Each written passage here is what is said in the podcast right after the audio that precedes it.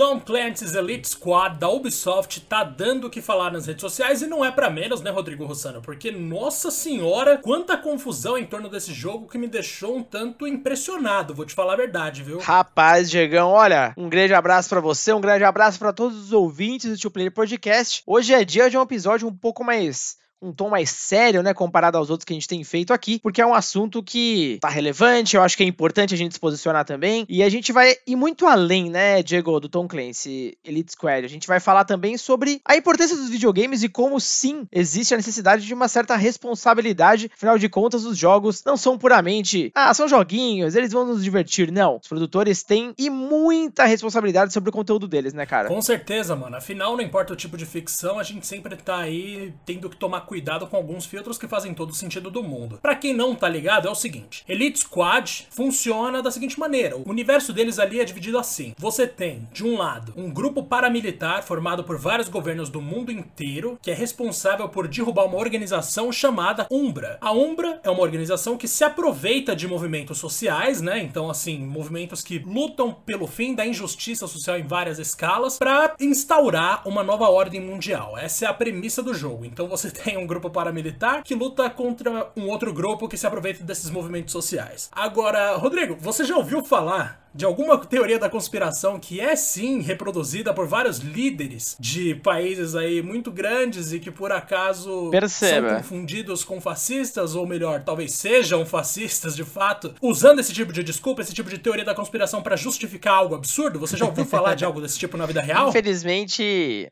quase o tempo inteiro, né, Diego? O que é mais absurdo, o jogo ele trata essa, essa história e, o jogo foi lançado justamente no momento de discussão pura sobre isso, o movimento As Vidas Negras Importam, tudo bombando, e os caras me metem uma história não só patética, né, no game, como também, Diego, o símbolo da Umbra é nada mais nada menos do que um punho pra cima, né? É louco isso, sabe? Eu não tenho palavras, cara, para tentar organizar isso na minha mente e tentar de alguma forma ser neutro e falar, bom, eles tinham uma outra ideia. Não, é, como, como Diego, como você acha que isso pode ter passado em branco e alguém ter falado literalmente, não, não, tá tudo bem, simbora, é um grande jogo. Cara, como? Eu não sei, acho que é a mesma galera que. Não, não vou nem fazer comparação aqui porque não tem a menor graça, mas enfim. Realmente você se pergunta, cara, quando é que juntou um pessoal numa sala, apresentaram o jogo e falou: ó, essa é a nossa premissa. A gente vai fazer uma milícia mundial lutar contra uma organização secreta mundial que se aproveita de de movimentos sociais, beleza? Todo mundo falou, beleza, nada no mundo tá acontecendo que possa tornar essa ideia um pouco insensível, né? Não, imagina, tá tudo suave. E você se pergunta, caraca, mano, como assim? Quem foi o animal que teve essa ideia em algum momento? E aí vem a Ubisoft, publicamente, se desculpar, né? Postar uma nota falando basicamente que eles reconhecem que foi um tanto insensível usar o punho erguido, que é um símbolo muito conhecido do Black Lives Matter, como um sinal ali, uma representação desse grupo que é o grupo de vilões do do jogo. E os heróis, por incrível que pareça, são os milicianos mundiais. Eu acho que tem um pessoal aí que vai adorar, principalmente do governo brasileiro, que vai achar incrível essa premissa e que eles vão querer muito fazer algo assim no mundo real. Inclusive, as pessoas que apoiam esse jogo ainda, algo me diz que elas votaram nesse cara. Isso eu tenho quase certeza, mano. Então, assim, você tem todos os erros do mundo no negócio e uma empresa se desculpando porque, ah, no nosso vídeo de abertura a gente realmente pegou pesado. Mas, cara, toda a premissa do jogo é uma bosta. Toda essa ideia de que, tipo, ai, mas gente, é, não é contra os movimentos sociais a nossa luta, é contra uma organização que se aproveita deles. Isso é óbvio que você vai defender, né? Afinal, a empresa tá lá e fala: não, a gente realmente é contra os movimentos sociais em si. Jamais diriam isso. Ninguém é burro nesse nível. Então, assim, é óbvio que tem algo ali que parece que indica que sim, a Ubisoft tá, tá praticamente falando, gente, somos contra movimentos sociais e estamos tentando disfarçar isso com um jogo em que existe uma desculpa para matar pessoas desses movimentos. E e eu não sei como alguém consegue engolir isso, velho? De verdade, eu não tenho a menor ideia. Eu tô, eu tô impressionado, mano. Eu não sei. Eu saí de férias do IGN Brasil recentemente, então eu tô de boa aqui. Não tinha lido nada a respeito disso até ontem. Aí os negócios começou a surgir, eu comecei a acompanhar muita gente falando nas redes sociais, fui atrás de posicionamentos da empresa, fui atrás de matérias e tal. Inclusive, achei maravilhoso que a pessoa responsável pelo estúdio desse jogo não é ninguém menos do que o nosso querido Charles Guillemot, que é o. Eu não sei se é assim que se pronuncia, perdão, que é filho do CEO da Ubisoft. Então, assim, é tudo errado, mano. É, tem erro na maneira como eles avaliam a sociedade, tem erro porque tem nepotismo nesse esquema. Então, assim, cê, eu não sei como alguém consegue defender, mano. Cara, é muito louco porque o projeto desse jogo, ele resume aquele meme clássico onde tá acontecendo uma reunião numa sala, uma pessoa dá uma determinada ideia e depois só aparece ele sendo jogado pela janela. Acho que muitas pessoas ali deveriam ter sido, talvez, aí jogadas pela janela, mas não foi o que aconteceu. A Ubisoft, ela postou um comunicado no Twitter. As imagens que apareceram na sequência de abertura de Tom Clancy's Elite Squad, com um punho erguido, entre aspas, foram insensíveis e prejudiciais, tanto em sua inclusão quanto em como foram retratadas. Ouvimos e agradecemos aos jogadores e à comunidade em geral, que nos indicaram essa falha e pedimos desculpas. Esta imagem será removida na próxima atualização do título nessa terça-feira, ou seja, amanhã, né? No Android e o mais rápido possível no iOS, ou seja, no iOS, geralmente as, as atualizações dos novos jogos, enfim, acabam entrando na loja mais ou menos na quarta-feira, né? Se não me engano, antigamente era na quinta, acho que agora é na quarta. Então é bem provável que essa atualização venha aí no dia 2 no iOS. Acho que é por isso que algumas pessoas estavam falando que, até tinha, tinha matéria falando que a Ubisoft já removeu. Como eu particularmente uso iPhone, eu tava jogando o game até há não muitas horas atrás, o vídeo ainda está lá. Né? E no fim das contas, né, Diego, esse vídeo de abertura que eles vão remover é só um dos problemas, porque o resto de toda a temática do game ainda tá lá. Ainda é o seu objetivo montar um esquadrão elite que, inclusive, ele mistura personagens de vários jogos da Ubisoft e até personagens de cartel, assim. Não são personagens bons, não. Pelo contrário, isso, é, isso é bizarro, cara. É como se valesse tudo. Tá valendo tudo agora para deter essa galera. É uma das oportunidades da gente rever um dos personagens mais queridos da empresa que não volta nunca, que é o Sam Fisher, né? Da série Splinter Cell. Olha só onde o coitada foi se meter, né? Então, assim, realmente, tirar o, esse vídeo do jogo não, não resolve o problema, né? É muito louco isso, mas é o que eles podem fazer por agora. Eu duvido que seja a única mudança, né? Esse game, por pior que seja, ele ganhou uma notoriedade gigantesca. Agora acredito que tenha tido um impacto aí até nos downloads, porque foi um lançamento sem muito barulho, ninguém deu muito a bola quando ele foi anunciado. E agora eu imagino que muita gente vai dar uma chance até para entender a porcaria que tá acontecendo. E serviu para inflar de novo a discussão toda, né, Diego? Eu não duvidaria nada que se a Ubisoft fosse uma empresa brasileira, alguém ia bolar o seguinte jogo. Sob o pretexto de uma ameaça comunista, você, jogador, precisa dar um golpe de estado e colocar o exército no comando do país. Mano, esse jogo pegaria bem? Não, porque ele traz à tona algo que rolou na história brasileira e algo que foi terrível. Então, assim, puta merda, é, é muito impressionante, é muito impressionante. Eu não consigo descrever o que eu tô sentindo no momento. E aí, então, a gente pode passar para o próximo passo da discussão aqui, que não se aplica só ao Ubisoft, mas a um monte de franquias e empresas que a gente conhece do mundo inteiro, que é o papo que a galera mais gosta de mandar, né? Que é assim, os defensores da empresa ou as pessoas que realmente só querem uma desculpa para atacar movimentos sociais falando é só um jogo, se divirtam e calem a boca. Aí a gente entra naquela discussão básica do tipo, cara, qualquer tipo de entretenimento traz consigo ideias. E algumas ideias são muito justas, é claro, outras são inclusive contra a lei. Então, se alguém lança, eu vou ter que levar pro extremo porque senão acho que as pessoas não ouvem, mas enfim. Se alguém lança um jogo em que você é um pedófilo, algo me diz que isso não vai dar certo. Sem dúvida. Logo, você não pode achar, você não pode defender que um jogo desse nível seja lançado em algum lugar, em alguma plataforma. Claro que eu levei para um exemplo extremo porque para muitas pessoas não parece tão errado assim você atacar movimentos sociais em um jogo, mas é algo igualmente patético, porque você tá falando, você tá falando de um crime. Quem defende movimentos sociais, quem faz parte desses movimentos, normalmente defende direitos humanos, e direitos humanos são lei. Você não tem que achar nada a respeito. Você tem que seguir, porque tá certo. Não, você pode ter certeza que muita gente pensou nisso muito mais do que você e muito mais do que os líderes que você idolatra para chegar à conclusão de que precisava estar tá na Constituição ali os direitos humanos, isso em todos os países do Ocidente praticamente que a gente conhece, pelo menos os que ainda existe democracia e tal. Logo, você não pode defender uma música de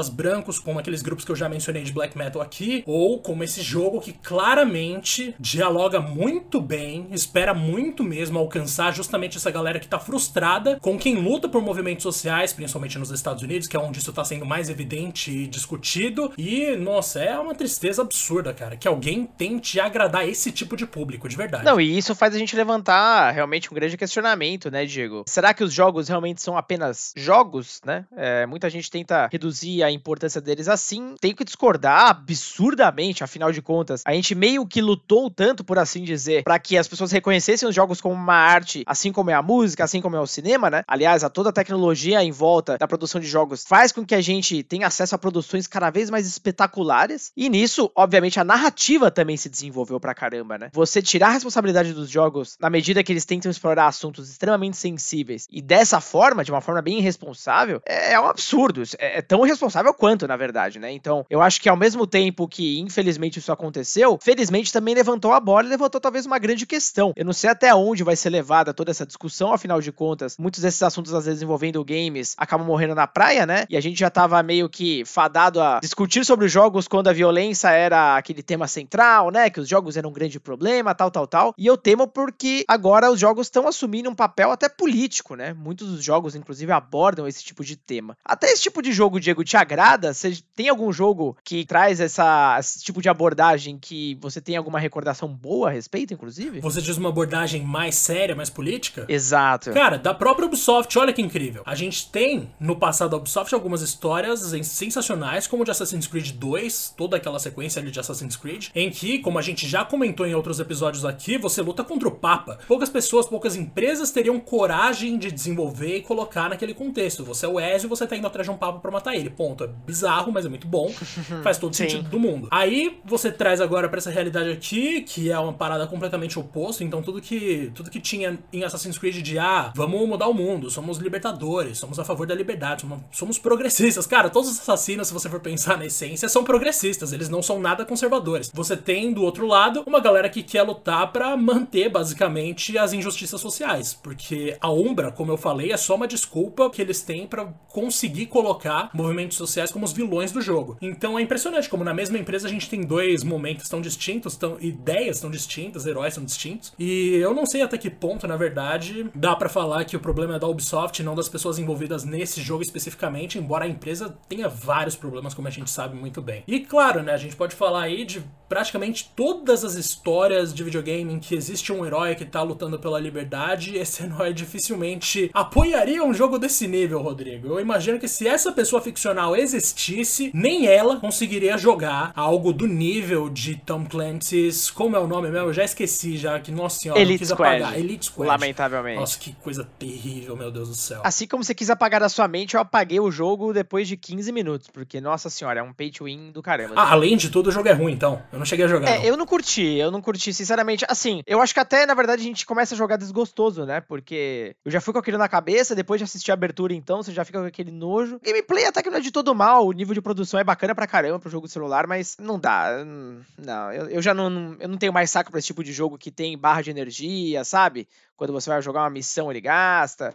E aí você tem que ficar invocando soldados. Obviamente, um personagem mais famoso vai ser super raro, sabe? Aquela coisa toda. Eu não tenho mais saco pra isso, não. É, Rodrigo, não, não sei, mano. Eu realmente tô decepcionadíssimo, assim. Eu sei que muita gente vai continuar defendendo esse jogo, porque vai se aproveitar dessa pequena brecha que deram de que a Umbra é a verdadeira vilã e não os movimentos sociais em si, mas a gente sabe que isso pode ser muito bem só uma desculpa pra vilanizar movimentos sociais, o que não seria nem um pouco inesperado em muitos contextos, e não sei por que também eu tô tão chocado assim. Talvez eu já devesse esperar algo assim da empresa. Eu, putz, eu não, eu não tenho mais o que agregar aqui, Rodrigo, de verdade. Eu só tô extremamente decepcionado com o que aconteceu. E, velho, puta, ainda mais num contexto em que tem aqui, por exemplo, tem muita gente no Twitter discutindo a respeito disso, né? E já falaram aqui daquele caso do supremacista de 17 anos que matou dois manifestantes nos Estados Unidos. E foi super Mano, recente. foi super recente. É impossível que esse tipo de coisa não passa pela cabeça de quem desenvolve o jogo. Se a pessoa desenvolveu, eu acho muito difícil que tenha sido só por falta de noção que ela decidiu lançar. Pra mim tem algo de maldade intencional ali, tá ligado? Eu realmente não consigo comprar nenhuma desculpinha nesse sentido. velho. Eu acho que até é uma consequência, Diego, da falta de diversidade, porque eu duvido muito, muito que um desenvolvedor negro, que se fosse um diretor negro, ele deixaria passar algo desse tipo, né? Claramente não é um assunto que a pessoa que estava lidando, que, que bolou essa narrativa, não é algo que ela vive, que, que impacte na vida dela, pelo visto, né? Pelo visto, ela não dá a mínima, na verdade, né? Eu acho que isso é mais um reflexo, sabe? Bom, eu não sei se eu já comentei até alguns episódios, mas enfim, eu tô trabalhando no mercado de games há muito tempo e eu sempre percebi que, até vou abrir um pouco mais aqui a temática, eu vou para, por exemplo, mulheres. Eu me lembro bem das maior, maioria das desenvolvedoras, cara, as mulheres que ocupavam cargos eh, de confiança, principalmente game designers, por exemplo, eram quase inexistentes inexistentes, cara. E aí às vezes eu via aquele papo de tipo, ah, precisamos fazer jogos de mulheres. Assim, umas taxações absurdas, sabe? Obviamente não, isso não foi falado por uma mulher, né?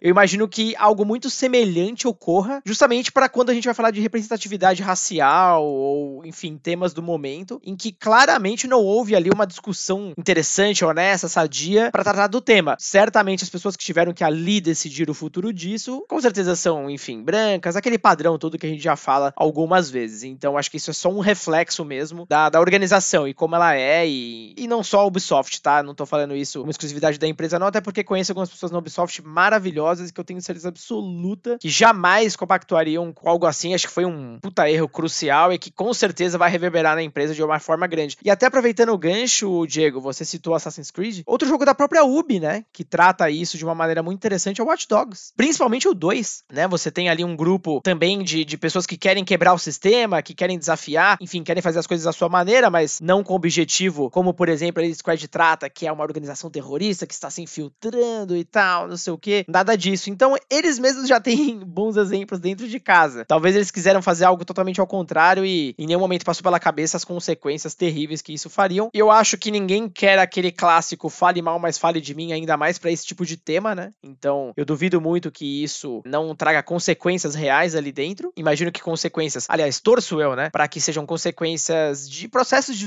desenvolvimento mesmo, né? De, enfim, misturar pessoas com diferentes crenças, diferentes países, enfim, raciais e tudo mais, para que eles tenham algo que eles plantam tanto, né? Tanta empresa de games fala de diversidade, aqui todo mundo se diverte, tal, tal, tal, mas na hora que vai tratar de um assunto sério rola esse deslize. Então eu acho que realmente os games já passaram da, da hora aí de, aliás, da galera parar de passar o pano para games, né? E começar a tratá-los dignamente como a gente sempre quis, incluindo também assuntos tão sérios, velho. Sem dúvida alguma, mano. Nossa, é. Isso até me fez pensar num negócio agora que você falou, né? Que a, de fato, como a gente já comentou aqui, a Ubi tem exemplos dentro de casa que são muito bons e que são a completa, o completo oposto disso que a gente tá vendo agora. E eu vou contar uma breve história aqui, que é o seguinte, né? Eu sempre gostei muito de rock, como você sabe, e o negócio surge como algo que é justamente para se afastar do conservadorismo. Aí passa um tempo e rock vira música de tiozão, e os tiozão viram um bando de acomodado. Talvez isso seja um processo natural, tá ligado? Porque durante um momento você quer lutar pelas coisas que você acha certo, depois de um tempo você parece que se acomoda e passa a aceitar qualquer bosta e começa a reclamar de quem quer mudar tudo, ou passa a querer mudar coisas que já estão certas, que já foram melhoradas. É impressionante como em algum momento rola essa virada em que a pessoa que lutava contra o sistema e não sei o que começa a lutar contra coisas como, por exemplo, inclusão. Aí você pensa, mano, a sua falta de noção com o que se revoltar é tanta. São várias coisas que a gente tem nesse jogo da Ubisoft que remetem a uma ideia só, velho, que é frustração.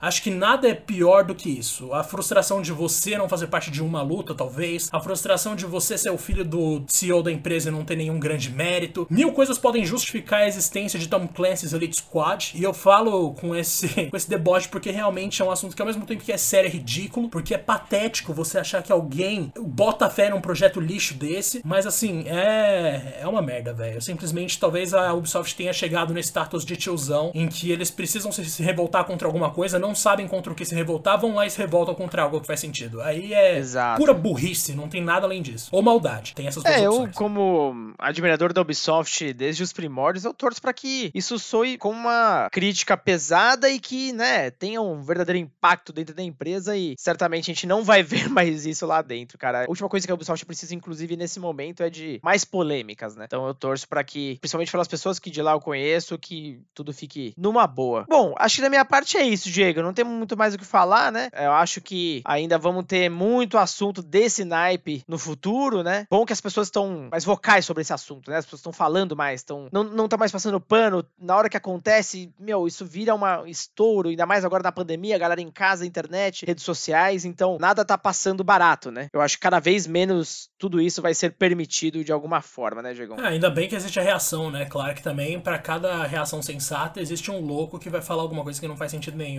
e você vai pensar, uau, você precisa ir pra escola, menino. Cara, também concluí aqui tudo que a gente tinha pra falar. Eu tô extremamente insatisfeito com esse jogo e com todas as discussões que estão surgindo em torno dele, porque a galera é muito tapada. Então, assim, é isso. É Acho isso. que a gente vai recomendar um jogo, Rodrigo? Ou você acha que nem é o, ou nem é o clima aqui? Vamos recomendar um jogo que não seja da Ubi? Né, va- vamos fazer algo bom, né? Pelo menos uma coisa legal nesse episódio. Que, que você gostaria de recomendar? Cara, já que a gente tá falando de se revoltar e quebrar tudo, mas no caso, quando faz sentido, jogue em GTA. Você tem ali corrupção policial, você tem todo o esquema ali que faz todo sentido para você se revoltar contra muitas coisas que a gente vê acontecendo por aí. Um bandido que nem o CJ, ou um cara que acabou de sair da prisão e não sei o que, que tá tentando rearrumar a própria vida, mas aí acaba se colocando num círculo ali que é cheio de louco e você tem que se virar. Então vou recomendar GTA San Andreas especificamente, já que eu lembrei do CJ. Grande abraço pro CJ e eu quero que todos aqueles policiais de San Andreas se ferrem muito. Vai você, Rodrigo. Cara, maravilhoso. Acho que você, você recomendou o melhor jogo baseado no tema que a gente tá abordando. Cara, eu vou focar um pouco mais na pancadaria pura mesmo. Dane-se, vamos focar numa diversão um pouco mais cerebrada. Eu vou recomendar um clássico do PS2, que é o The Warriors, que é da própria Rockstar também, focada no filme dos anos 70, né? Se não me engano, The Warriors é do, dos anos 70 mesmo. E é um filme sobre gangues, né? Gangues dos Estados Unidos. O que acontece? Qual é o pano ali? Todas as gangues da cidade se reúnem para uma noite onde eles vão divulgar uma, uma paz, né? Entre todas elas. Porém, uma das gangues não está muito interessada nisso, vai lá e mata o grande líder desse encontro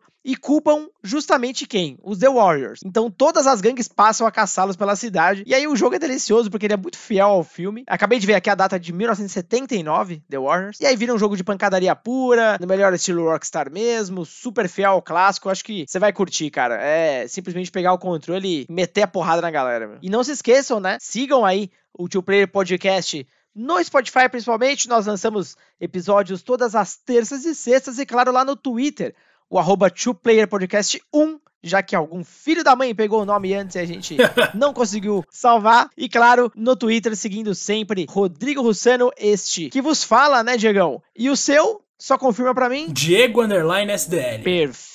Siga lá, vamos trocar uma ideia. A gente tá sempre postando também sobre alguns clássicos e extensões do podcast aí pra gente discutir, beleza? Beleza, mano. Ó, um abraço pra você, Rodrigo. Um abraço pra todo mundo que ouviu e até mais. Um grande abraço, galera.